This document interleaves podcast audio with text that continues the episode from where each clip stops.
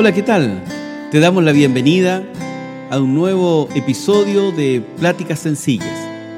En esta oportunidad compartiremos y platicaremos acerca del Salmo 1. Esperamos que disfrutes esta plática y que de manera especial esto sea de ayuda para tu vida. Dios te bendiga.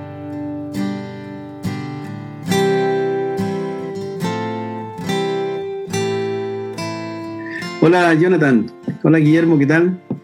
Hola, buenas. Gusto saludarles, ¿cómo han estado? Bien. Bien, pues aquí esperando el, programa.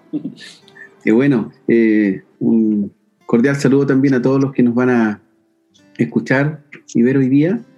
Eh, agradecer al Señor por la oportunidad que tenemos nuevamente de poder estar eh, aquí teniendo esta gran bendición de abrir las escrituras, poder platicar acerca de los pensamientos que el Señor ha puesto en nuestros corazones.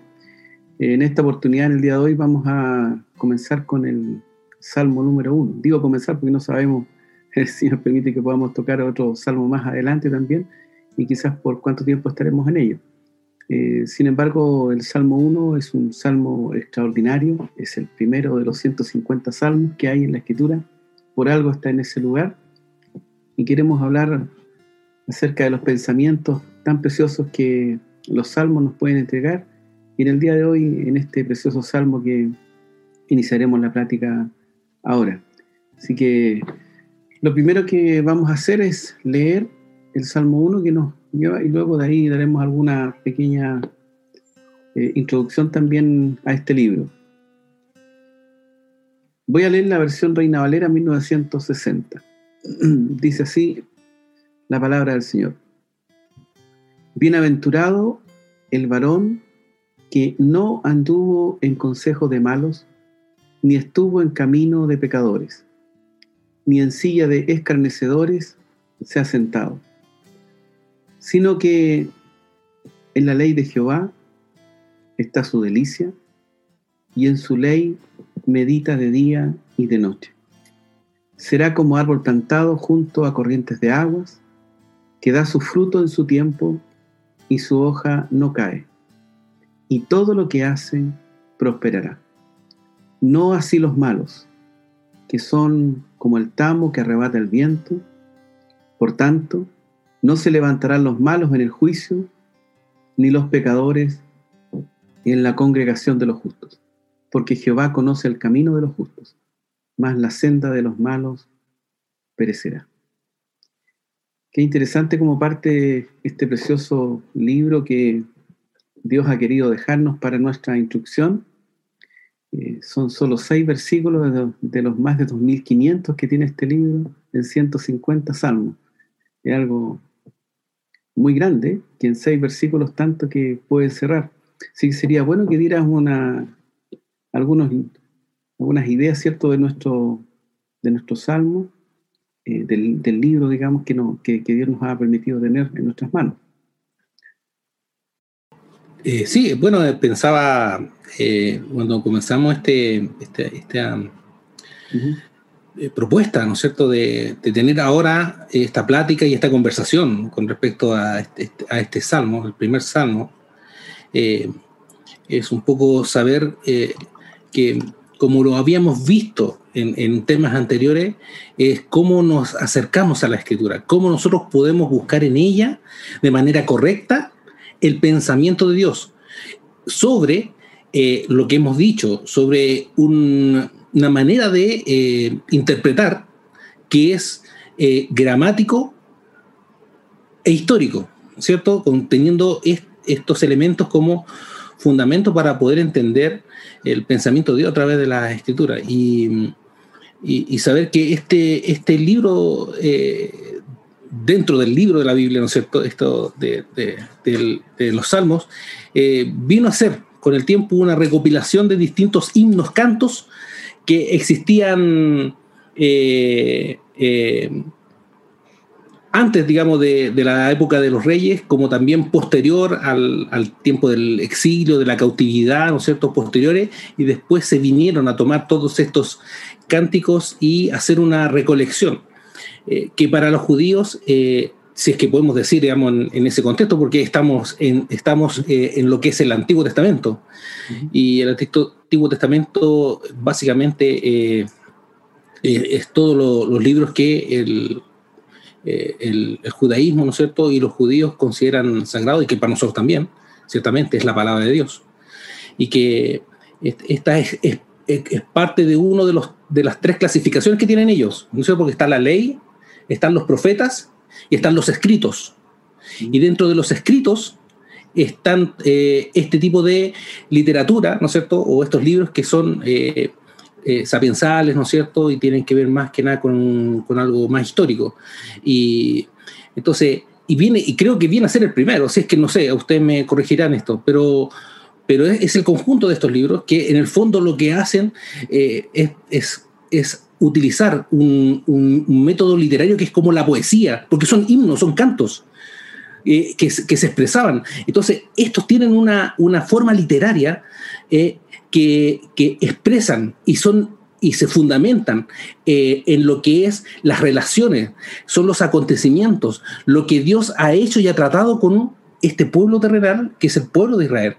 ¿ya? a través de todas las distintas circunstancias y que muchas de ellas, sin duda, ha sido eh, eh, a la luz de la obra de Dios en favor de este, este pueblo y los tratos de Dios con, con, ellos. Entonces, creo que un poquito, si es que puedo poner esto como introducción, eh, es importante tenerlo cuando queremos entrar a, a, leer y un poco a conocer los pensamientos de Dios utilizando, digamos, o por medio de estos, de estos salmos. Interesante bueno, estas conversaciones respecto al, libro de los salmos son, eh, hemos conversado y, surgen tantas cosas y tomando un poco lo que decía Guillermo, eh, este, este, este libro que es un, son alabanzas, ¿cierto? Oraciones, eh, que sin duda han sido de ayuda durante siglos a, cuánto, a cuántos creyentes, a cuántos de nosotros podemos decir en un momento, algún salmo ha sido ah, un consuelo para, para nuestra vida, ¿cierto? Y, y como hemos venido hablando de, de, buscar una correcta interpretación de la escritura, ¿cierto? Debemos, eh, como hemos señalado otras veces, distinguir la interpretación de un pasaje de la aplicación de ese pasaje. Es decir, qué es lo que está dicho en el texto y luego ver cómo ahora eso que está allí lo aplico a mi, a mi propia vida, ¿cierto? Y, y cómo eso me habla. Y pensando, ¿cierto? Que esto, estos salmos que en general nosotros llamamos los salmos, o, se escucha eh, los salmos de David, ¿cierto? David escribió una gran cantidad de los 150 salmos de los que está hablando, de los que se hablaba al principio, pero tenemos salmos escritos por, por Moisés, y ahí tenemos Moisés aproximadamente, ok, tú me corregirás, 1500 años antes de Cristo aproximadamente, ¿cierto? Aproximadamente, sí, sí. Sí, aproximadamente Moisés 1500 años antes de Cristo, tenemos David mil años antes de Cristo, y tenemos salmos que están escritos después de la cautividad, o sea, el año 500 o 600 antes de Cristo. Entonces, todo el periodo que abarca este, estos salmos que forman este, este libro precioso del cual el Señor a, aquellos discípulos que iban a Emaús les habló, dice, ¿cierto? Partiendo desde Moisés, ¿cierto? Pasando por los profetas y por los salmos, ¿cierto? Les dijo lo que de él decían. Entonces debemos mirar, ¿cierto? Que en los salmos eh, vamos a encontrar, ¿cierto? Este, este, este trato de Dios con un pueblo y cómo también proféticamente estos salmos nos hablan del Señor. Y, y, eso debemos ver que es importante, que nosotros en la escritura siempre debemos buscar cómo, cómo, cómo llega el Señor y, cómo Dios es glorificado en todo esto. Porque a, veces pudiéramos tender, bueno, cuando en realidad a lo mejor cuando recién somos creyentes, eh, pensamos que todo es, es, de nosotros, todo habla sobre nosotros, todo es para nosotros, ¿no?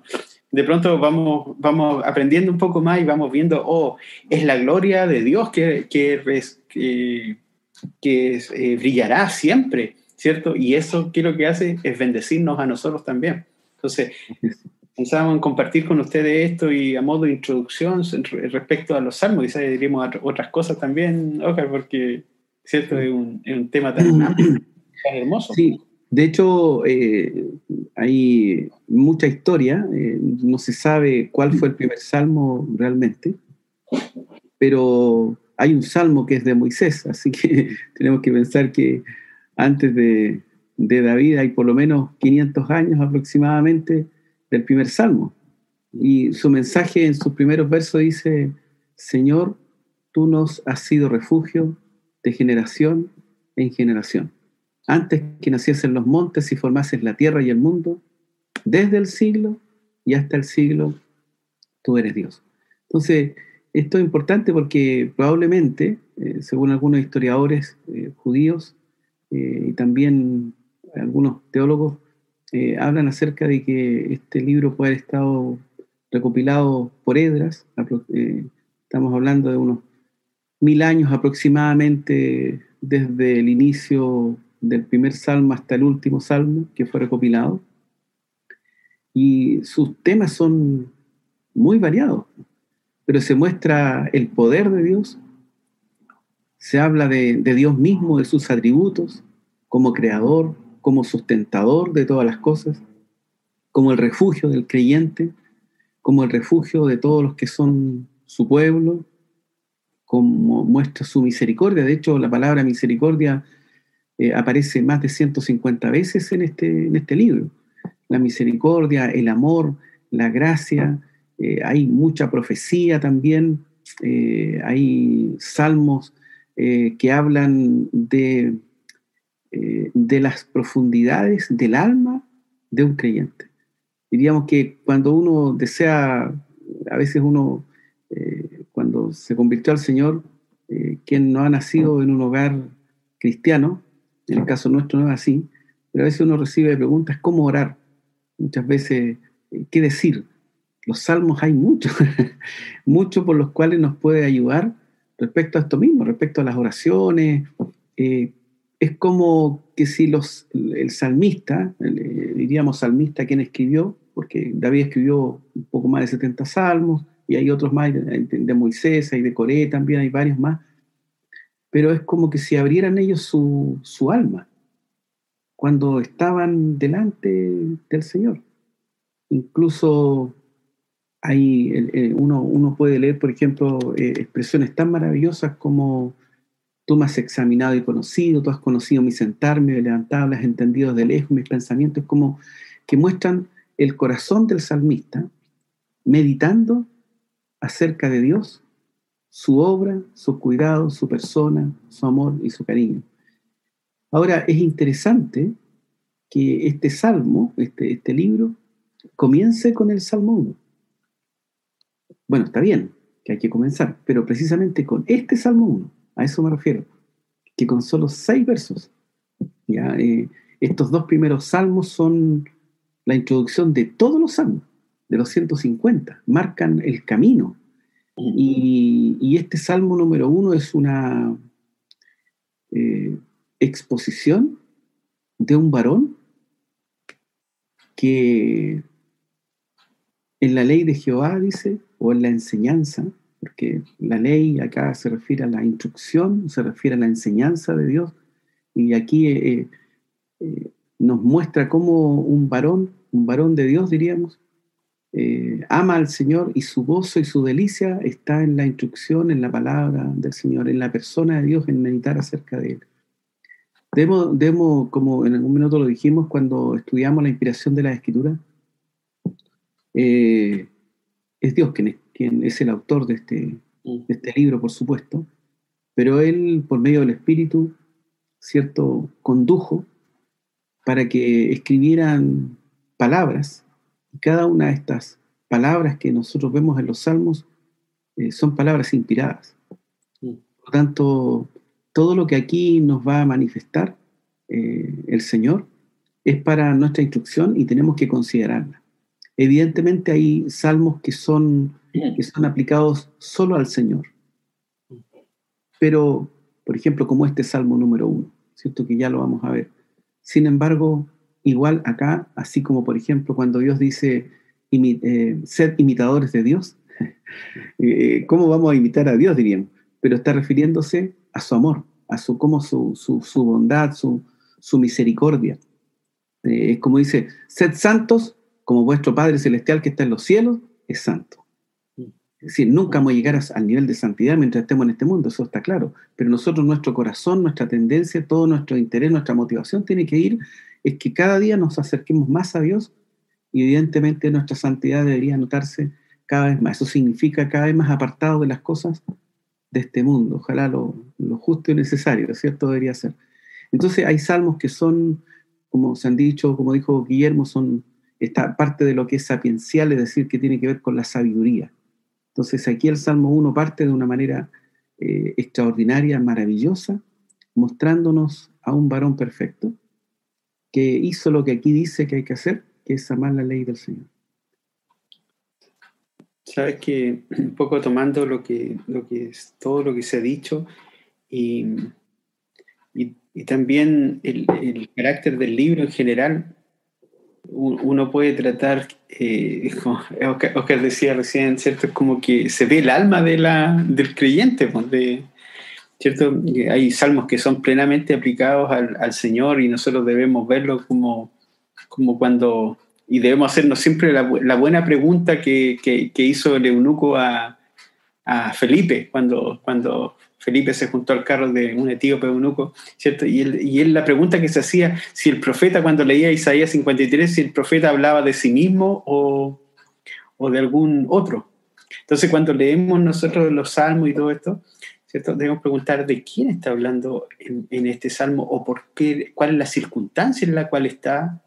Incluso hay salmos donde nos dice esto escribió David cuando Dios lo había librado de todos sus enemigos. Como, como se decía ahora, también en el libro vemos eh, algo que, que a veces es difícil de explicar y creo que para, para los creyentes eh, es como decir, como un Dios que tiene el control de todas las cosas, que es soberano, lleno de misericordia y todo.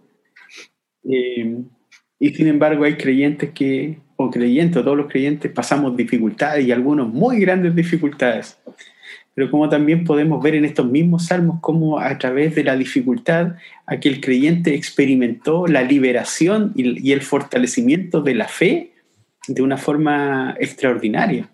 Entonces, justamente como parte de este salmo, ¿cierto? Va, va, a partir con aquel, con aquel bienaventurado, ¿cierto? El varón. ¿Cierto? Aquí, y, y, y aquí es tan determinativo esto porque eh, decimos, por ejemplo, bienaventurado y, una vez conversamos con Oscar, dice que no, no, hay mucho, hay a veces la discusión si este bienaventurado es un sustantivo o si es un adjetivo, ¿cierto? Eh, y, y, es esto. Entonces, cuando hablamos de bienaventurado nos podemos referir, o quizá hemos escuchado que significa una persona feliz, por ejemplo, es una persona bendecida, es una persona que tienen mm, el favor de Dios, ¿cierto? Todo.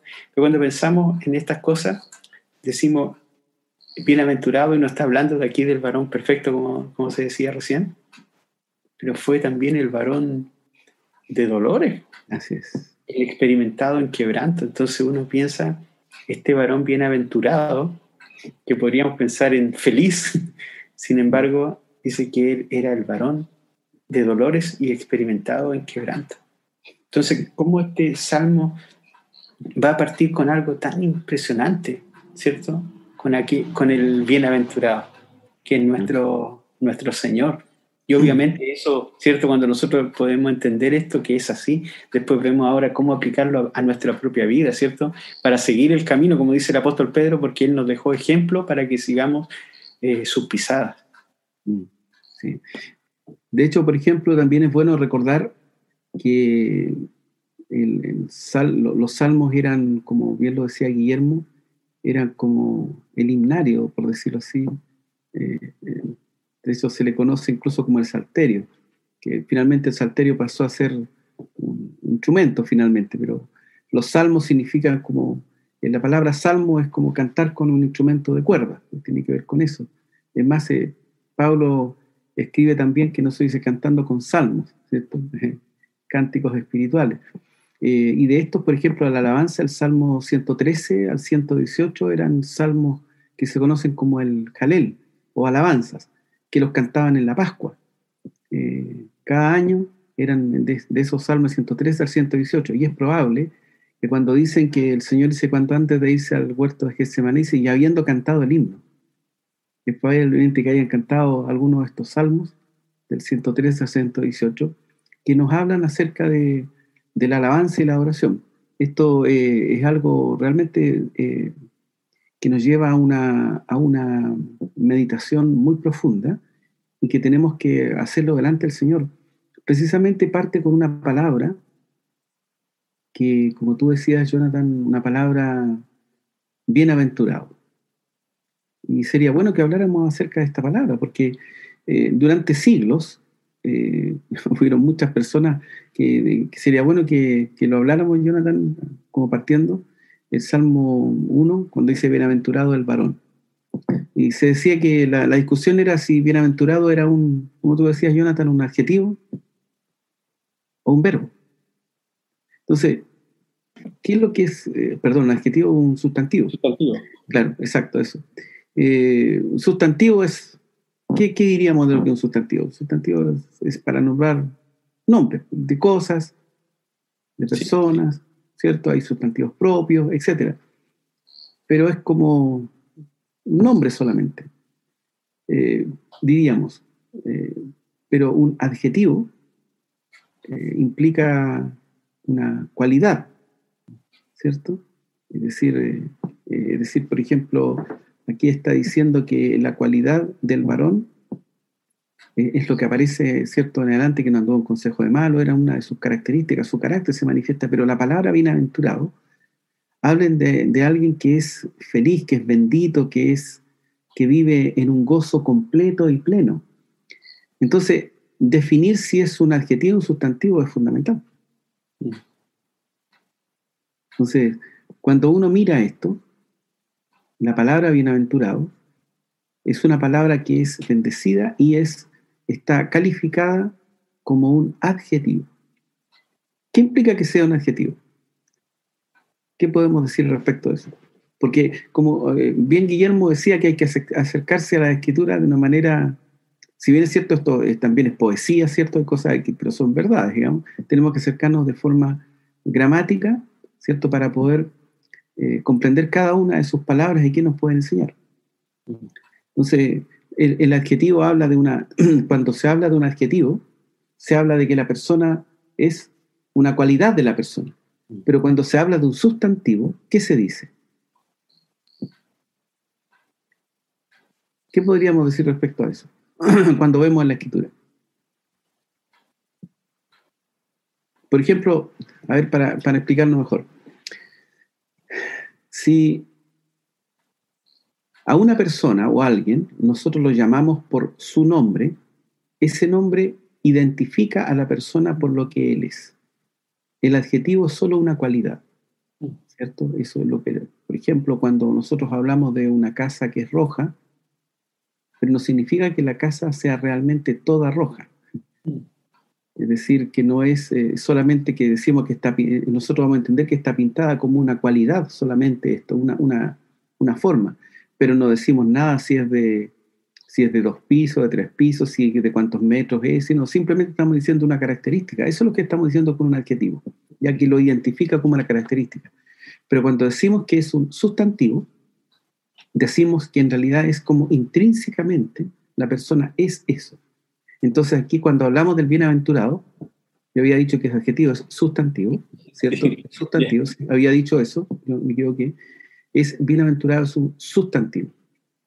Y sustantivo implica de que el Señor es en esencia, de quien habla el varón que habla aquí, es en esencia un bendito, un bienaventurado. Estaba recordando las palabras de Timoteo. Dice, el bienaventurado solo soberano, rey de reyes, señor de señores, el único que tiene inmortalidad. A él nos estamos refiriendo. Es, importante justamente eso eh, respecto al, Señor, porque cuando hablamos de esta palabra bienaventurado, ¿cierto? Y como decíamos, ¿qué es lo que Él es intrínsecamente? Eh, y, pensamos, ¿cierto?, en el Señor eh, como veíamos en Isaías 52, 53, el siervo que experimentó el quebranto, el varón experimentaba en quebranto, y, pero también en hebreo y en los salmos, ¿cierto? Salmo 45, y lo cita en hebreo 1, cuando dice, te ungió Dios con óleo de alegría más que a tus compañeros.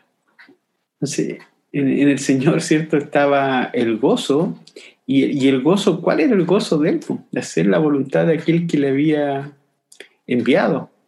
Como, como Pedro también decía, a este varón, al que Dios señaló.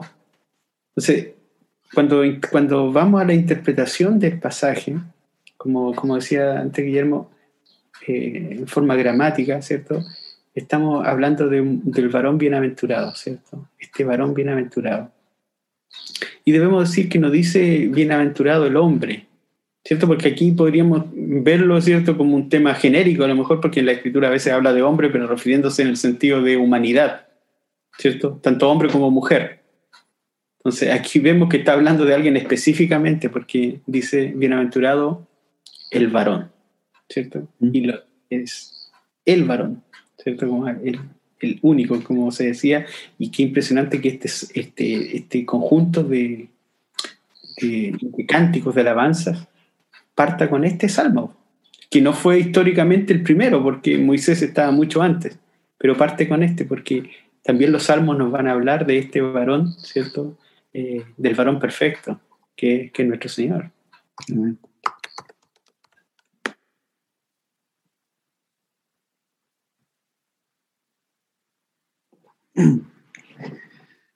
Ahora, cuando decimos que es bienaventurado, estamos hablando de algo extraordinario porque bienaventurado implica una persona completamente feliz, con un gozo perfecto.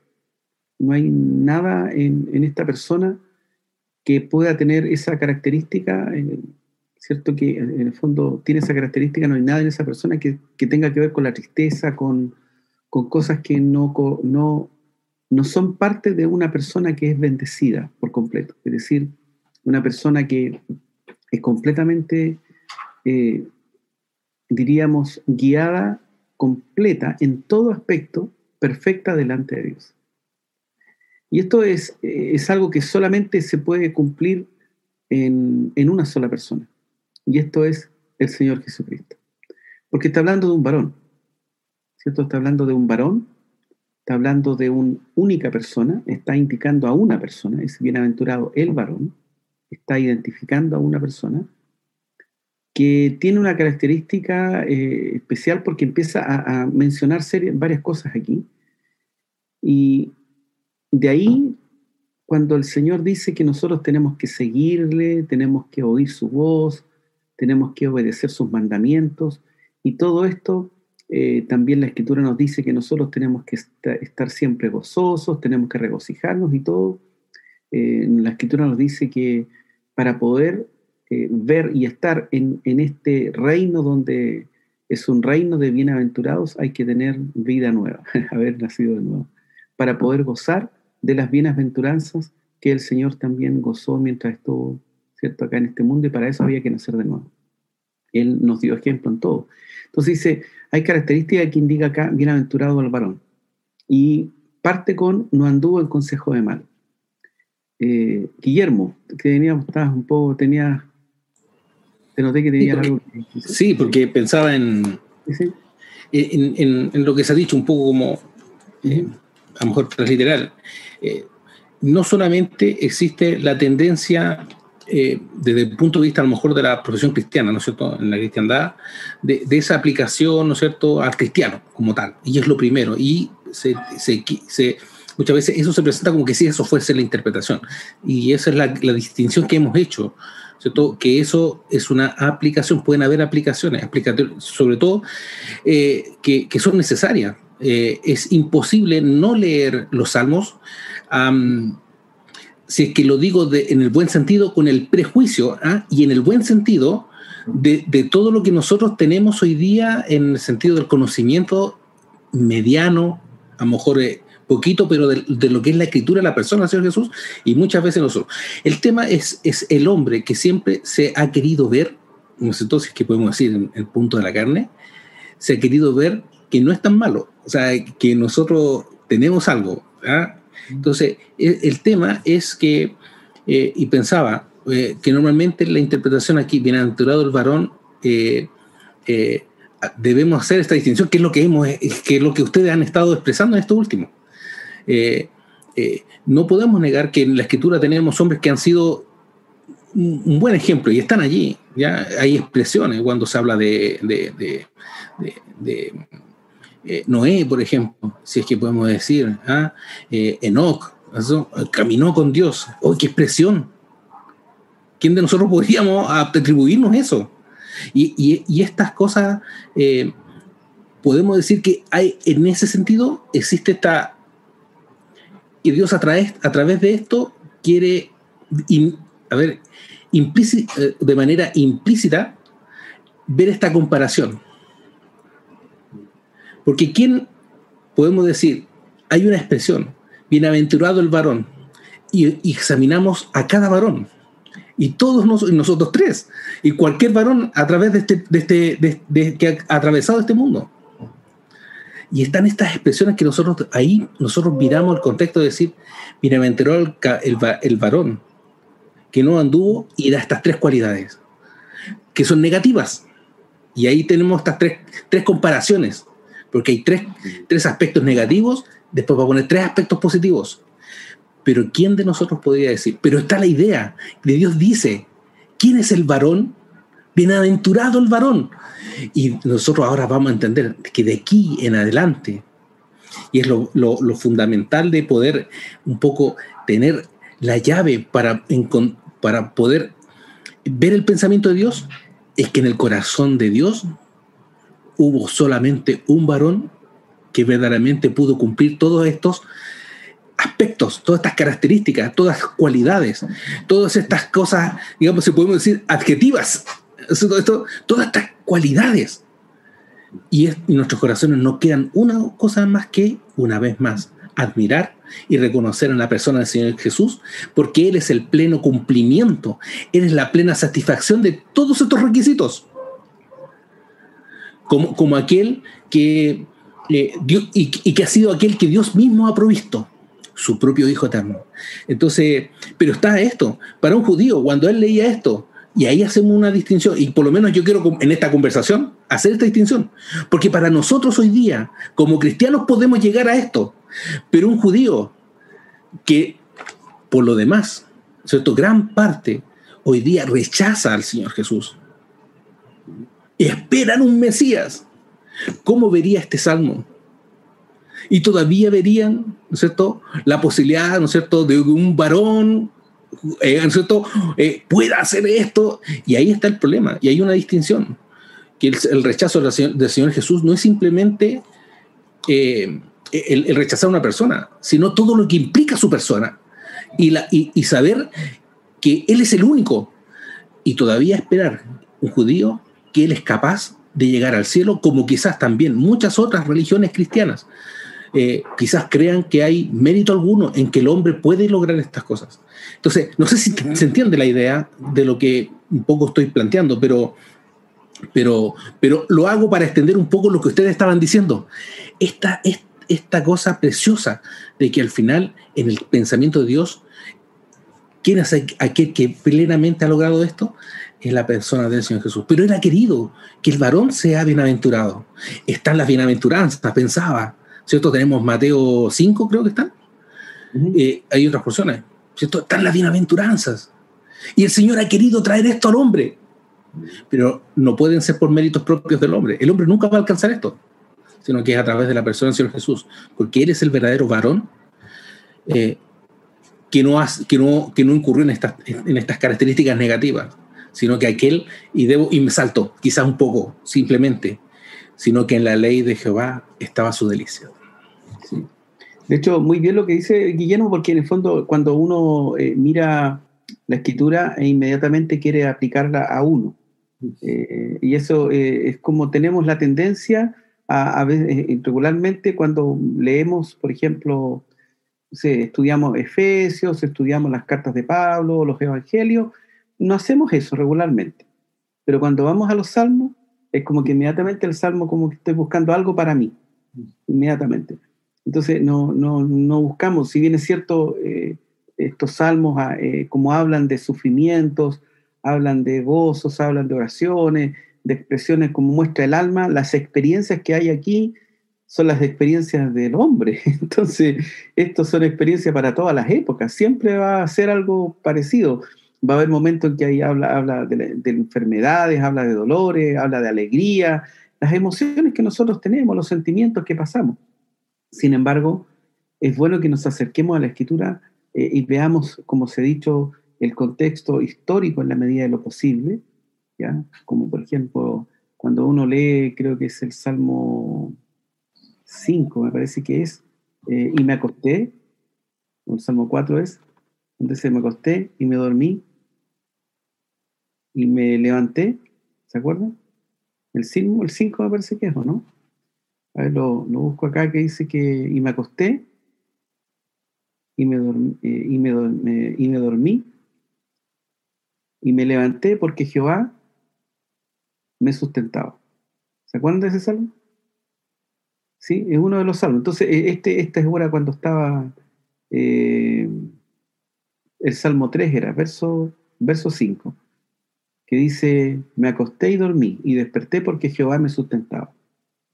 Uno podría a lo mejor tomar ese, ese texto para uno, pero en realidad aquí está hablando de Saúl cuando eh, perseguía a David y David no sabía si iba a, ser, iba a amanecer. De hecho, se supone que este salvo lo escribió durante la mañana. se levantó y dijo, vaya, me acosté y dormí desperté porque Jehová me sustentaba. Entonces, en realidad esto no, significa que nosotros en algún minuto, ojalá que no lo tengamos que aplicar, porque si estuviéramos en peligro de muerte, por decirlo así, podríamos tener una aplicación de esto, de un enemigo, en este caso como lo estaba haciendo, como lo estaba haciendo David. Entonces hay ciertas situaciones en las cuales efectivamente puede haber alguna aplicación. Pero en el Salmo 1 estamos hablando primero, hablemos acerca del varón de que está hablando, dirijamos nuestras miradas hacia el varón de quien habla este Salmo, ¿cierto? Y justamente lo que, por ejemplo, tenemos eh, lo que decía Oscar recién, pues, cuando uno, por ejemplo, lee Efesios, lee, dice, jamás piensa uno, dice, ya, esto es para mí, cuando dice, ¿cierto? O, cuando vemos la alabanza en el cielo, o, vemos otro, pero siempre, como que los salmos está esta tendencia, ¿cierto? Como que un poco sacáramos esta parte, en el buen sentido voy a decir, esta parte más racional, ¿cierto? Y como que vamos solo con estos, con, con los afectos y los sentimientos a la, a la escritura. Pero debemos decir que nosotros debemos hacernos, acercarnos a la escritura con todo nuestro ser, pues tenemos que tener una disposición, ¿cierto? Para ir en nuestra mente, en nuestro corazón. Está ahí. Eh, yo recuerdo que, bueno, no sé si ustedes se acuerdan, pero había un canto que, que a veces cantábamos, decía, Señor, ¿quién entrará en tu santuario? Para adorar. Así es. ¿Cierto? Citando el Salmo 24. Y claro, durante años meditaba en este canto porque decía, el limpio de manos, el de corazón puro, el que no ha elevado su alma a cosas vanas. Yo ¿quién podía ser alguien así? ¿Quién? El que no ha jurado por engaño, el que, o sea, es como ver el Salmo 1, o sea, alguien perfecto. Entonces decía, nadie podía entrar ahí, y es verdad, nadie podía. Por eso cuando dice puertas eternas alzado, ¿cierto? Y, entrará el Rey de Gloria. ¿Y quién era el Rey de Gloria? Jehová, el fuerte y valiente. Este varón perfecto, que es Dios manifestado en carne. Entonces, es súper bueno mirar esto, bienaventurado el, el varón.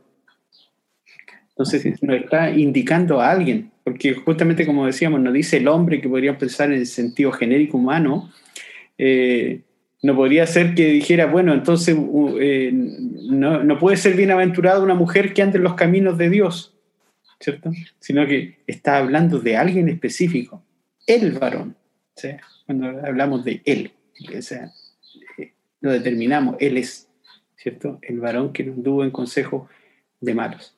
Y, como, como hemos visto, como estos libros, como se les llama, poéticos también, Y, también tienen una... ¿cómo, ¿Cómo nos ha llegado esta palabra a nosotros de una forma preciosa? Porque hay un género literario, poético en los salmos que nos va a expresar de manera hermosa acerca del Señor, porque esto nos habla hermosamente del Señor. Y, está, está, con esto que se llaman los paralelismos.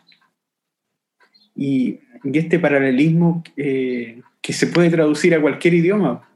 Por ejemplo, en español nosotros podemos escribir un poema, pero es muy difícil que se pueda traducir a otro idioma porque las rimas con las palabras en otro idioma no van a sonar. ¿Cierto? O, nos pasa con, con, otro, digamos, puede ser con otro idioma.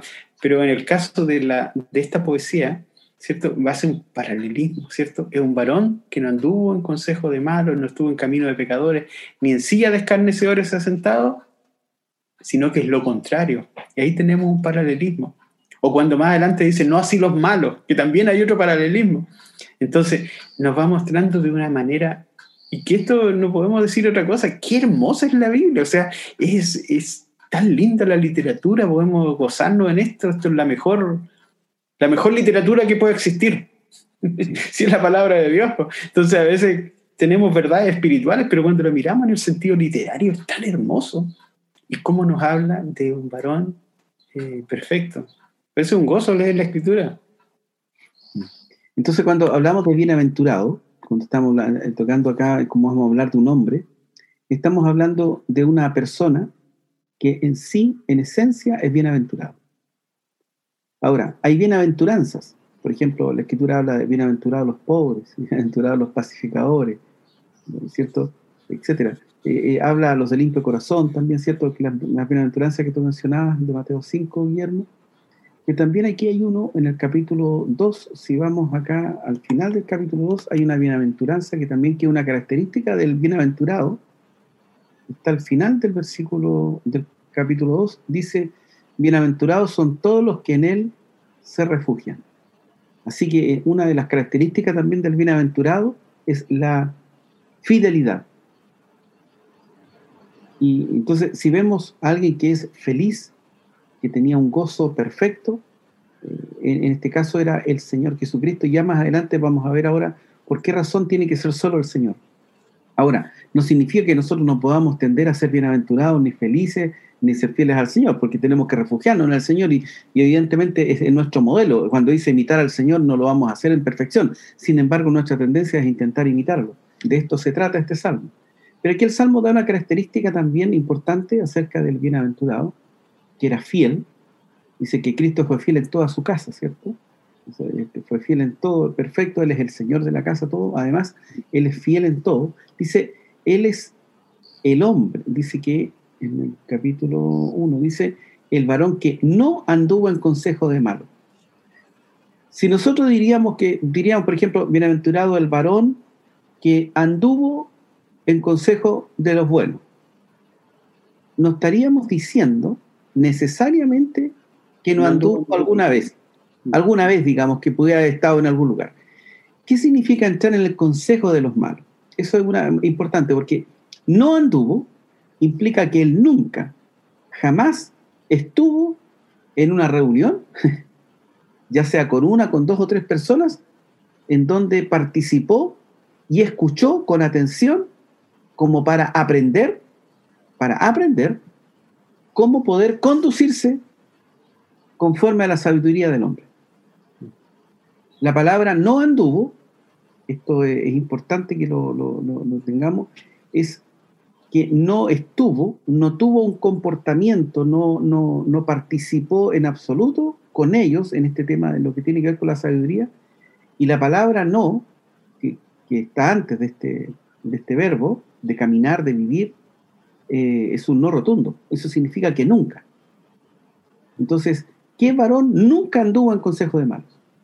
Ya nosotros inmediatamente vamos cada vez, nos vamos acercando más a alguien que tiene una característica de plenitud en cuanto a ser bienaventurado en perfección. Esta bienaventuranza, eh, el, ser bienaventurado acá, está claramente, cada vez nos vamos viendo que ya eh, encontrar a una persona que jamás se prestó para escuchar alguna vez el consejo de personas malas. Estamos hablando de personas con características, personas eh, que son malvadas, de esto estamos hablando, son, son personas que se gozan en el mal, entonces que disfrutan el mal. Entonces aquí estamos eh, hablando de personas que aconsejan cómo vivir y gozar de la maldad. Eh, de hecho, por ejemplo, cuando uno mira la filosofía griega, eh, había una separación entre el alma no puede tocar la materia y la materia entonces intrínsecamente es mala, por lo tanto no, no, va a tocar al, al, alma, así que haz lo que quieras, como tú quieras, vive como quieras. Y ahí tenemos a los epicúreos haciendo cualquier cosa, viviendo de tal manera que daban rienda suelta a todos los apetitos de su, de su carne, digamos, a todas dando libertad de todo. Entonces el consejo eran sabios, eran filósofos, y que enseñaban estas cosas. Enseñaban cómo comportarse moralmente y disfrutar. Los estoicos se limitaban, pero igual lo hacían. Hacían ciertas cosas nomás, no lo hacían todas, digamos, pero se limitaban para ciertas costumbres, digamos. Incluso entre las cosas que se dicen, de, eh, algunos de ellos, algunos excesos, decían que comían mucho y para seguir comiendo se provocaban vómitos y luego volvían a seguir disfrutando de los placeres de este mundo. Entonces, no andar en el consejo de los malos es una cosa importantísima sí. sí.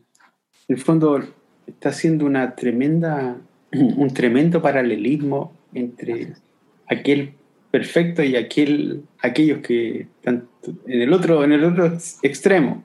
Así es. Y, y justamente, quizás como algo anecdótico, eh, había alguien que siempre andaba con una silla, esto me lo contaban, de alguien que andaba siempre con una silla, escuché por ahí, eh, porque cuando iba a una reunión o iba a algún lugar, siempre él andaba con su silla porque no quería sentarse en silla de, de escarnecedores.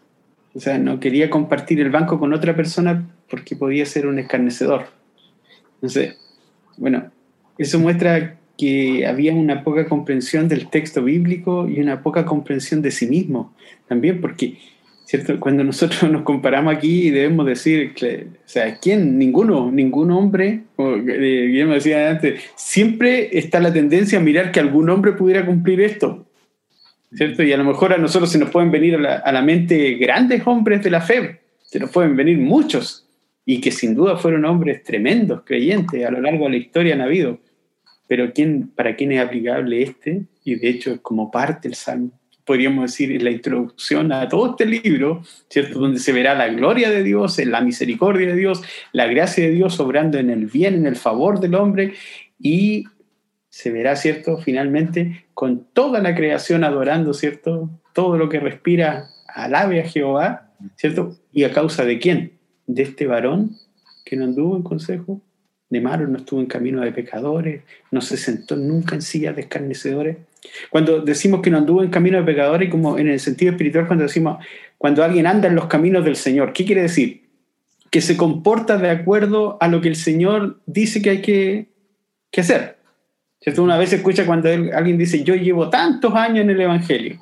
Entonces la pregunta es si anda de acuerdo al Evangelio. Eso, eso es lo que es la pregunta, ¿cierto? Andar en los caminos del Señor significa andar de acuerdo a lo que el Señor ha dicho. Eso es andar en los caminos del. Entonces, el Señor nunca anduvo en camino de pecadores, nunca anduvo o se comportó, digamos, como, como hubiera sido algún pecador. Pero podemos decir de todos los hombres, de todos nosotros, de no han habido ninguno que no haya andado en camino de pecadores o que haya hecho siempre la voluntad del Padre o que siempre y cada día dice de día y de noche medite en la ley de Jehová. No, no ha habido ninguno, solo el Señor. Sí, por eso pensaba en el hecho de, de, estos paralelos que tú decías. Es importante hacer esta, esta connotación, porque cuando uno quiere eh, verse reflejado en estas expresiones, uno qué es lo que tiene que inevitablemente hacer, rebajar demandas o de rebajar la perfección de las expresiones o el pensamiento de Dios, porque eh, eh, el que no anduvo, como, como dijo Oscar, es, es, es algo que es absoluto, o sea, nunca, es algo tajante, no, y no es en nada, en lo más mínimo. Y allí entramos con problemas, porque es, cosa de mirar un poquito para atrás y podemos decir que cumplimos con esto y ciertamente debemos decir que, que no. Y, y no es por nosotros, sino que es, es, lo que Dios ha dicho. No hay ningún hombre que haga lo bueno, como dice Romano, cierto 3, no hay uno, no hay absolutamente ninguno que busque a Dios. Entonces, la escritura dice, por cuanto todos pecan, y ahí nos va a hablar de la segunda, la segunda característica negativa, digamos. Pero, pero es esto que, eh, esto de andar, y, son tres verbos, ¿ah? y vamos a hacer que podemos mencionarlo, porque habla de andar, de estar y de sentarse. Y, ah, y estos son, son, son verbos que hablan de uno, de, de tener el mismo comportamiento, de tener una posición como aquellos. Y estas cosas eh, son, son absolutas. Y, nosotros, no hay cosas intermedias, no hay medias tintas aquí. Eh, eso es lo que nosotros tenemos que también entender de este pensamiento de acuerdo a, lo que Dios nos expresa. Entonces, ese no anduvo, o sea, no solamente que no escuchó el consejo de aquellos que son malvados, ¿ya? Porque dice de, de malos, son malvados. Esa es la expresión. No, eh, no solamente que no escuchó estos consejos, sino que lo que hace estos consejos es afectar mi comportamiento, mi conducta. Entonces, es alguien que a través de estos consejos ha tomado una conducta como tal. Y dice, y aquí es sumamente tajante, no tomó, ¿cierto? No, no, no anduvo en estos consejos. Es decir, no comparte esas actitudes o esas, esas acciones, digamos, de estas personas malvadas. De hecho, podríamos ver un poco el paralelismo eh, eh, respecto a lo que estamos viendo acá en el mismo Salmo. Dice, el varón que no anduvo en consejo de malos. Y en el verso 2 dice en lo que anduvo. Es decir, no estuvo en el consejo de los malos. Pero en el 2, si vemos la, la contraposición, el paralelismo dice que, sino que él, él se deleitaba en los consejos de Dios. De eso se deleitaba. No se deleitaba de la sabiduría del hombre, sino que de la sabiduría de Dios. Y, eso no solo que se deleita, era un deleite, una delicia, era un asunto, un deseo tan intenso, positivo, porque hay deseos también intensos negativos, este es absolutamente positivo, y su deseo, su gozo era solo eso, meditar, y esto dice que en la ley, dice, la ley de Jehová está su deleite, el gozo más grande que puede existir para este varón es deleitarse en la ley, en la instrucción, en aprender del Señor. Entonces, si uno mira lo que Pablo le dice a Timoteo, le dice que las escrituras que tú has aprendido te pueden hacer sabios para salvación, porque toda la escritura es inspirada para enseñar, para redarguir. O sea, aquí estamos hablando de, un varón que se deleitaba en aprender, ¿cierto? En, de, los consejos de Dios. Ahora, eh, nosotros deberíamos, evidentemente, eh, preguntarnos a nosotros si queremos aplicar nosotros la, la, escritura, digamos, ¿cierto? Esta palabra, si efectivamente nosotros podríamos cumplir primero que en la ley de Jehová está siempre la delicia. Mm. Porque la palabra está, es un, que también es un, está su delicia, eh, es un sentimiento extremo, según lo que dice que es, una, es, un, es estar como siempre de esa manera. Es decir, es algo permanente. Y hay que preguntarse si en mí está eso. sí, la verdad que eh, puede ser que a lo mejor un día tenga mucho interés y lea cuatro, veinte, treinta, qué sé yo, cincuenta capítulos, lo que sea. Y pueden pasar semanas o días en los cuales ya no me deleito tanto como, como lo hice hace dos, tres semanas o el día de ayer, qué sé yo. Entonces, eh, en la ley de Jehová está su delicia. y lo que hacía era meditar. Esta es una eh, de, las palabras importantes que, no sé si alcanzaremos a ver, pero es importante que, que, que todo se centra en esto, porque aquí hay un y, primero hay un gozo y después hay una acción. Hay un, algo interior que es un interés muy grande en aprender de la instrucción del Señor y luego hacer algo. Y hacer algo era meditar. El día y en la noche. Y luego, entonces, si uno mira eso, si vemos paralelismo, luego en el otro dice, ni estuvo en camino de pecadores. Y en el camino de pecadores, ¿qué fruto hay? Solo frutos malos, ¿no? No hay otra cosa, son frutos como, como decíamos los clientes, ciertos frutos de la carne, frutos que son solamente para la carne, en otras palabras, que no tienen ninguna durabilidad. Eh, su, beneficio es, entre comillas, si fuera un beneficio, por decirlo así, para la carne, va a ser el momento de y, y luego nada. Pero aquí habla de que dice será como árbol plantado, el siento que lee y va a dar fruto en el tiempo que tenga que dar. Entonces, hay un paralelismo aquí en esto interesante, ¿no? Sí, sí, de todas maneras. El, pensaba eh, que, estos dos, dos, digamos, aspectos, ¿no es cierto?, que son tres negativos y tres positivos, y que este paralelismo en ellos nos muestra eh, no solamente lo que no es acertado, sino que qué es lo que Dios acepta. Y una cosa es que no es tan solo de que haya su delicia en el simple hecho de eh, andar en la ley de Jehová, según la versión Reina Valera 60, ¿no es cierto? Como lo expresa, sino que, sino que habla de una persona porque ha encontrado su gozo en una opción por Dios y en una, en una relación y en, un reconocimiento por Él. Y esto es algo que también es totalmente distinto distinto a, un hombre natural. Porque el hombre natural, ¿qué ha sido? Un camino de alejamiento de Dios. Entonces, y esto creo que también está enmarcado, porque no es solamente, como digo, una persona que compra una Biblia y la lea, sino que es alguien que ha encontrado también una plena satisfacción en Dios mismo y en lo que Él ha determinado.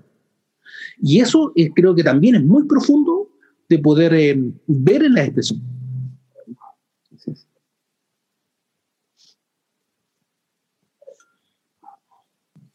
Justamente no recalcamos, bueno, eh, conversábamos que no, era un estudio que íbamos a hacer del Salmo, porque significaría abarcar mucho, ¿cierto? estamos haciendo reflexiones acerca de, de este pasaje y que sin duda uno eh, lo eleva a mirar al, Señor.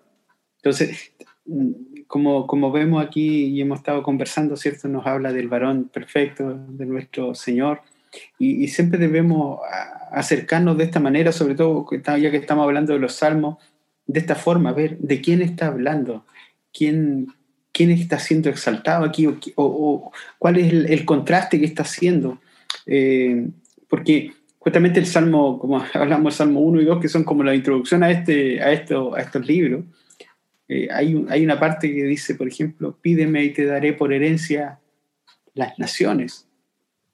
Y algunos pueden tomarlo como algo, oh, mire, Dios lo que me dijo a mí, que si yo le pido, Él me va a dar las naciones por herencia. Y perdemos el verdadero sentido de lo que Dios nos quiere hablar.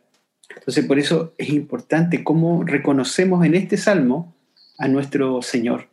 Y ahora, como reconocemos a nuestro Señor, eh, ¿qué es lo que hacía Él? ¿Cierto? Él meditaba en la ley de Jehová, era su delicia. ¿Y a qué, a qué somos llamados ahora entonces nosotros? A lo mismo, a no entrar en el consejo de los malos, a no andar en camino de pecadores, a no juntarnos con los escarnecedores. ¿Cuáles son estos escarnecedores? Los burladores. Los, que, los que dice el apóstol Pedro, hay muchos burladores que dicen, ¿dónde está la promesa de su advenimiento? ¿Cierto? Se burlaban al Señor cuando lo maltrataban, ¿qué es? Le escarnecían, diciéndole cosas terribles. Entonces, ¿a qué nos llama esto ahora? Que ya hemos visto que el Señor es este varón, ¿cierto? Ahora, ¿cómo, cómo nos llama a nosotros? Y aquí podemos decir, ahora viene la aplicación. Primero vemos la interpretación, es decir, ¿qué está hablando el pasaje? ¿Qué es lo que está diciendo? ¿Cómo lo está diciendo? ¿De quién lo está diciendo? ¿Qué nos está mostrando? ¿Hacia dónde nos va llevando? Ahora, que ya hemos entendido esto, ahora, ¿cómo lo aplicamos a nuestra propia vida? ¿Cierto? Es decir, es decir que decimos, es bienaventurado un varón que no anduvo en consejo de malos. Y aquí podemos decir, es decir, que alguien que imita al Señor en esto, que teniendo la nueva vida de Dios, que, que es la vida del Señor mismo, que quiere buscar las cosas de Dios, ¿cierto? Un hombre y una mujer que andan en esto va, va a tener una bendición, ¿cierto? Va a tener la bendición de Dios, ¿cierto? ¿Y cuál va a ser la bendición? Que en el Señor va a encontrar su delicia, pues en su palabra va a encontrar su delicia. Y más adelante dice que va a ser como un árbol, ¿cierto? Porque el Señor hizo, bueno, nuestro Señor dio su fruto en su tiempo, ¿cierto? Eso lo sabemos. Pero también de nosotros podemos aplicarlo y decir, ¿cierto? Que eh, estaremos como, como un árbol que está junto a una corriente de agua. Que decimos, si alguien medita en la palabra del Señor, ¿qué es lo que, qué es lo que está bebiendo? Del agua, ¿cierto? Del agua viva que, que está allí, ¿cierto? Y puede dar su fruto también en su, en su tiempo. No cuando queramos, sino que en su tiempo. Y, y, después hay algo precioso, dice, y todo lo que hace, y sabemos que el Señor todo lo que hizo fue prosperado, y todo lo que ha hecho es prosperado. Pero si nosotros pudiéramos aplicar, si nosotros anduviéramos y de esta forma, ¿qué es lo que decimos? Todo lo que harían, o todo lo que hacemos, prosperará. debemos decir, prosperará en el sentido de lo que nosotros quisiéramos que a lo mejor fuera, ¿cierto? Prosperará de acuerdo al propósito que Dios tiene para cada uno de nosotros. Entonces podemos ir gozando de esto, de, de, este varón perfecto que es el Señor y cómo todo ello nos habla de, de nuestro Señor Jesucristo. De hecho, podemos ver entonces las características eh, de, del Señor, digamos, de este varón perfecto, es que Él se gozaba en la ley de Dios, mm.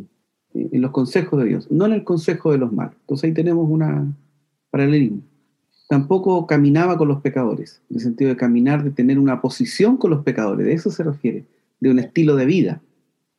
¿ah? Un estilo de vida que, que, se place en estar ahí con los, con los pecadores y después evidentemente cae más bajo, porque primero uno comienza a oír a, a los malos luego hace lo que ellos hacen y finalmente se ha burlado de lo que ellos se burlan. Son, es como la, tendencia, ¿cierto?, que, va de, mayor, diríamos, que es mayor, hacia lo menor. Pero el Señor no. El Señor lo que hacía, Él era, Él se deleitaba, escuchaba a Dios, por decirlo de una manera, meditaba en eso, ¿cierto? Siempre. Meditar significa estar ahí reflexionando, pensando en las cosas de Dios, pensando, eh, hablando, uno no, no, no en silencio, sino que este era algo activo. Era hablar, realmente hablar, como musitando, como eh, hablando para sí mismo, por decirlo así, como pensar en voz alta. Eh, y las consecuencias eran claras. Iba a caminar conforme a lo que Dios quería que caminara, por lo tanto iba a hacer, y Él hizo todas las cosas, lo hizo perfectamente bien, toda la obra. Si uno mira los evangelios, mira la perfección de nuestro Señor Jesucristo en todo, en todo lo que dijo, en todo lo que hizo.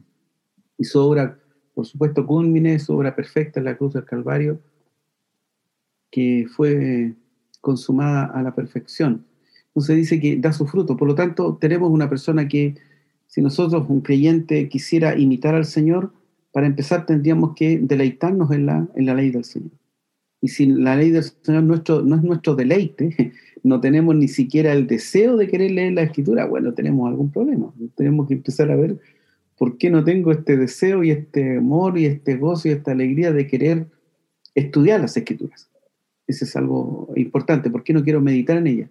Porque si ocurre eso, si escucho a Dios, no voy a querer andar o no me voy a sentir cómodo de ninguna manera escuchando a un malvado, ni tampoco andar andando con él. O sea, no, tiene mayor eh, sentido esto. Eh, y los frutos evidentemente van a llegar en su tiempo y su hoja evidente no va a caer y en todo lo que hará, eh, solo un detalle, ¿ah? eh, la palabra prosperará no tiene que ver con dinero aquí. ¿Ya? Porque ese es un hombre próspero, generalmente se, dice que tiene que ver con, con recursos económicos. No, él, él, ha prosperado mucho. Entonces, ah, significa que tiene cosas. tendrá campos, camiones, qué sé yo, lo que sea, pero tendrá más cosas. Tendrá, tiene cosas y, de este mundo. Pero aquí es, hablando de un, éxito, de, una, de que todo lo que emprende en el fondo lo hace a la perfección. Es decir, en este caso va a tener éxito, si no necesariamente nosotros haremos, el Señor sí lo hizo a la perfección, nosotros debemos tender hacia hacer las cosas con, con éxito, por decirlo así, tratar de llevar a buen fin con la ayuda del Señor en todo lo que nosotros hagamos. Y eso así va a ser.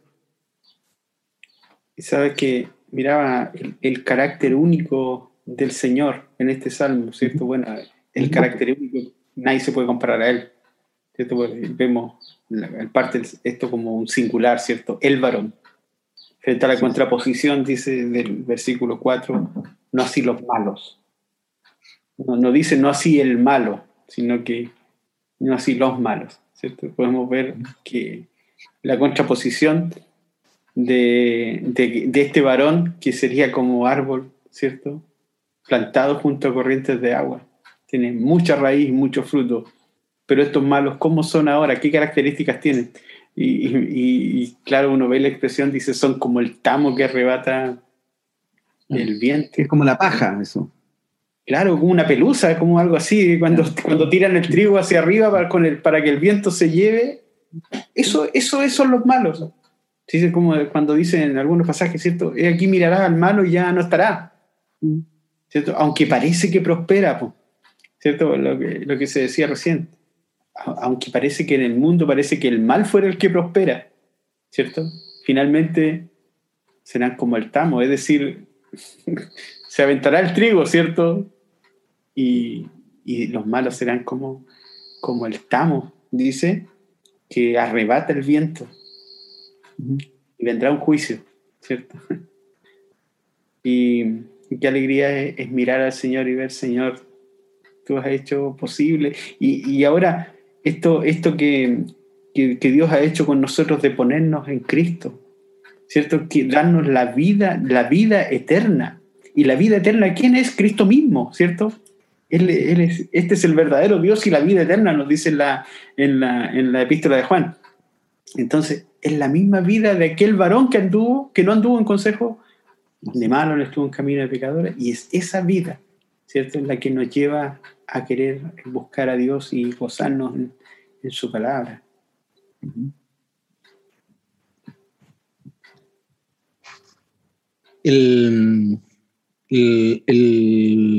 La primera parte, un poco si podríamos haberlo dicho, los primeros tres versículos que hacen esta estas características, ¿no es cierto? Y el versículo 3, que en el fondo viene a ser una comparación, ¿no es cierto? Y eso es lo que debemos decir literariamente, digamos, utiliza aquí una comparación con un árbol, de este, de este varón, ¿no es cierto?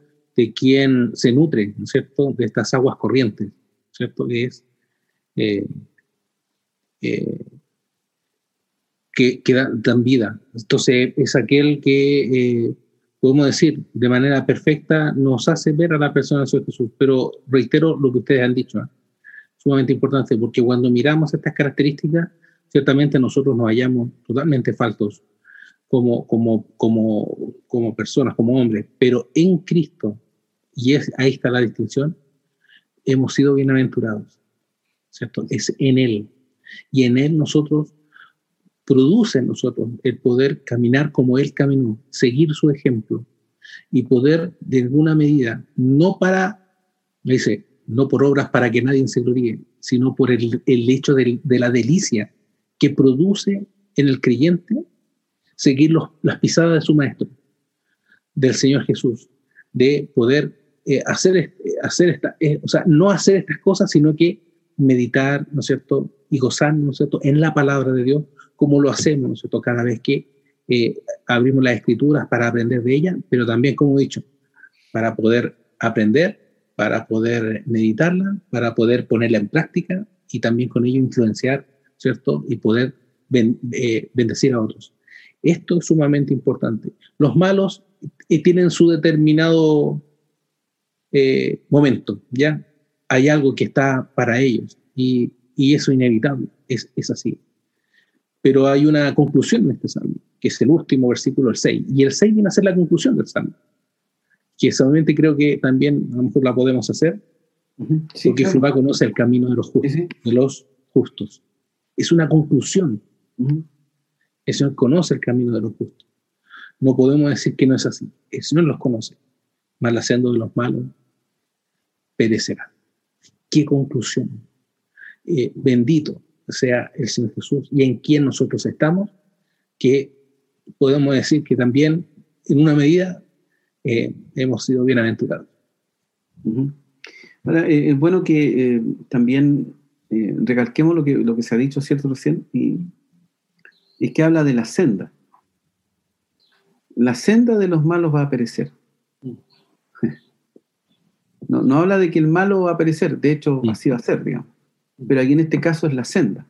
En el fondo, cuando habla de que la senda de los malos perecerá, es una senda que no lleva a nada.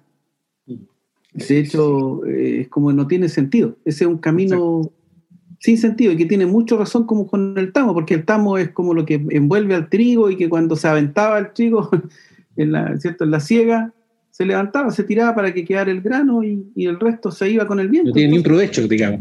Claro, ¿quién, ¿quién, iba a buscar el tamo? ¿Quién, quién iba a estar dedicándose? Nadie hacía eso, bueno, no tenía sentido. Entonces esa senda no, no tiene ningún sentido también.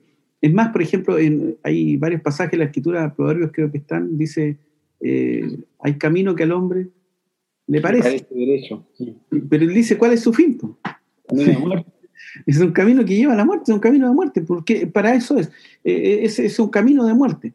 Y también es interesante que cuando se habla de, lo que es, eh, cuando se compara cómo es el, creyente que se, que se deleita, en este caso este varón perfecto, y que se supone nosotros deberíamos tender hacia eso, para imitarlo, habla de corrientes de aguas. No habla de un, de un río, sino que habla de muchas corrientes. Está la corriente del perdón, la corriente de la bendición, la corriente de la providencia, las corrientes de todas las bendiciones. ¿Cuántas hay? Son corrientes, no sabemos su número, pero de todas ellas el Señor va a dar y el árbol se va, va a estar ahí siendo alimentado con todos los nutrientes, con todo lo necesario y su hoja nunca va a caer. porque mm. siempre va, siempre va a permanecer. Entonces, si nosotros, si, si, uno quisiera, podría ser a lo mejor las hojas, podrían ser las palabras del, ¿cierto? Del, eh, porque habla primero del fruto, luego de la hoja. Y, cuando uno mira al Señor, el primero hizo y luego dice que eh, un varón de cierto poderoso en, en, en, obras, poderoso, ¿cierto? ¿no? Y en palabras, dice. Entonces siempre son las obras primero y luego las palabras. Entonces uno podría hacer una pequeña tal vez paralelo, por decir cierta comparación en que el fruto tiene que ver con la obra del creyente, evidentemente, y las hojas podrían ser, ¿cierto?, las palabras del creyente. Entonces todo lo que hace, todo lo que hace y lo que, lo que ya sea de palabra, de hecho, hacerlo todo en el nombre del Señor. Entonces e, es importante que, que hable el verso 6, como se decía, el que va a conocer el camino. Entonces, finalmente esto es un camino. y el camino como se ha dicho acerca, el mismo varón que se nos presenta aquí, Él es el camino. Él es el camino. De hecho, Él es la verdad y también es la vida. Así que eh, eh, hacer lo que en este camino, el, que anda por este camino, se supone que tiene que tener un amor por la palabra del Señor. Se supone que tiene que vivir la palabra del Señor. Se supone que tiene que meditar la palabra del Señor de día y de noche. Eh, hay un hermano que decía, en, de hecho, de los, los que eran conocidos como los puritanos en siglos pasados, decía que eh, en el día había que ah, memorizar algún, alguna palabra, algún, algún versículo o varios versículos, repetirlos durante el día, andar pensando en él, y en la noche al acostarse, recordar este y buscar y pensar un poco esto, meditar y ver qué enseñanza puede haber de cada uno. De hecho, es lo que hacía, por ejemplo, Jeremías cuando dijo en Lamentaciones, cuando él dice, eh, tus misericordias son nuevas, dice, ¿no? Cada mañana. Y después en la noche y tu fidelidad, cada noche. Eso habla de un hombre que, de hecho, este, este mismo Salmo Jeremías lo dice también aparece mencionado, ¿cierto?, en su, libro. Entonces, él, él, seguramente pensaba, en la noche decía, mira la fidelidad del Señor, cómo ha estado conmigo. Por eso él decía, y tu fidelidad cada noche. Entonces, uno, en, esto es importante que eh, nosotros meditar en la palabra no es solo memorizarla, no es solo leerla, es pensar en ella, pero por sobre todo hacerla. Sabes que viendo cómo termina finalmente, ahora, ¿cierto? Ahora ya hay un plural, hay justos, ¿cierto? Primero veríamos uno solo, ¿cierto? Pero ahora este árbol dio fruto, ¿cierto? Y ahora no piensa en Isaías cuando dice, verá el fruto de la aflicción de su alma y quedará satisfecho. Entonces, esto es justo y cuando dice, porque Jehová conoce el camino de los justos. Y, debemos decir que este conocer aquí es más que saber, ¿cierto? Sino que significa, y como vemos en la escritura siempre que el conocer de Dios, ¿cierto? Se refiere a los creyentes, porque hay una íntima relación. Uno recuerda cuando vendrán muchos en aquel día, dice, y dirán, Señor, Señor, no, en tu nombre eh, hicimos milagros, echamos fuera demonios. Y el Señor dice, nunca os conocí. No que no sabía quiénes eran ellos, sino que nunca había tenido una relación con ellos. Acá también, ¿cierto? El Señor conoce. ¿Qué dice? Él tiene una relación con los justos. en ese sentido, como lo que dice en Romano, a los que antes conoció. Entonces, vemos esta estrecha relación que hay entre el Señor y los suyos. Él conoce a los que son suyos. ¿Cierto? Él conoce el camino de los que son suyos, como decía Oscar recién, porque el mismo Señor es el camino. ¿Cierto? Entonces estamos en una íntima relación con Él. Por eso Él conoce a los suyos. Y sin embargo, la senda de los malos, es decir, la forma de vida, todo lo que lleva a esto, finalmente es perdición. Entonces, bueno, y como volvemos a recalcar estas son meditaciones y reflexiones sobre el Salmo, porque hay tanto aquí, pero esperamos que lo que hemos compartido también sea bendición como ha sido para nosotros meditar en ello también.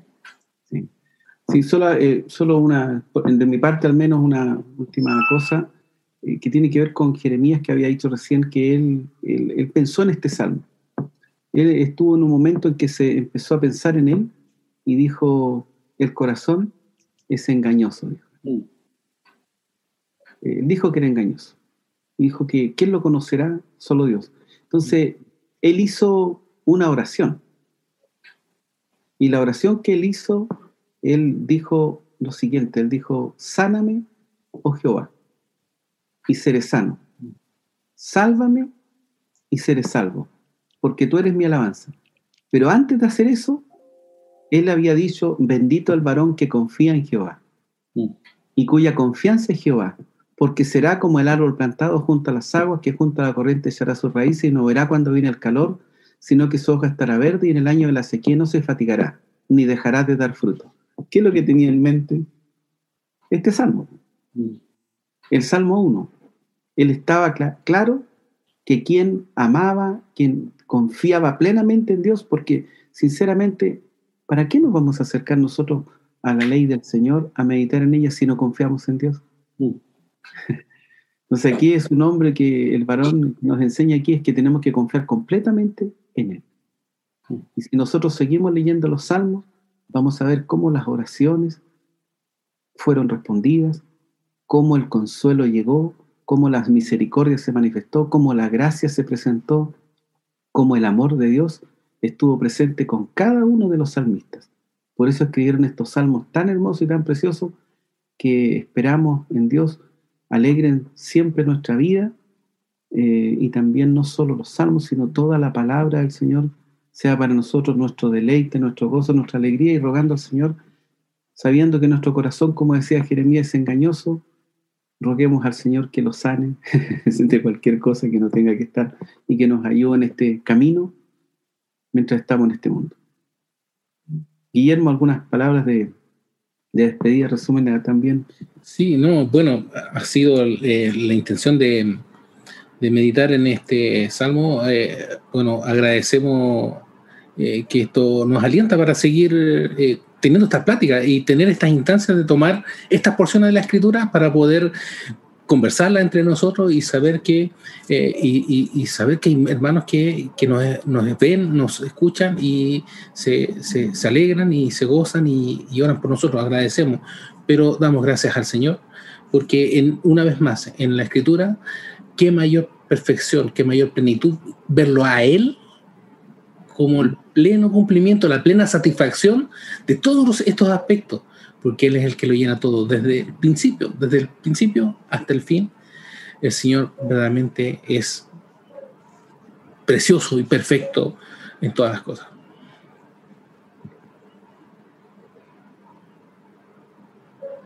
algunas palabras antes de irnos?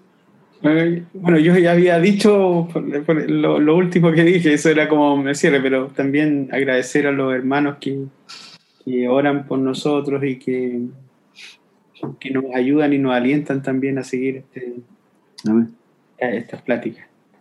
Perfecto. Entonces nos estaremos viendo, si Dios lo permite, la próxima semana para una nueva plática, eh, confiando en que el Señor también nos dé un tema para poder compartir. Pueden escribirnos a info eh, arroba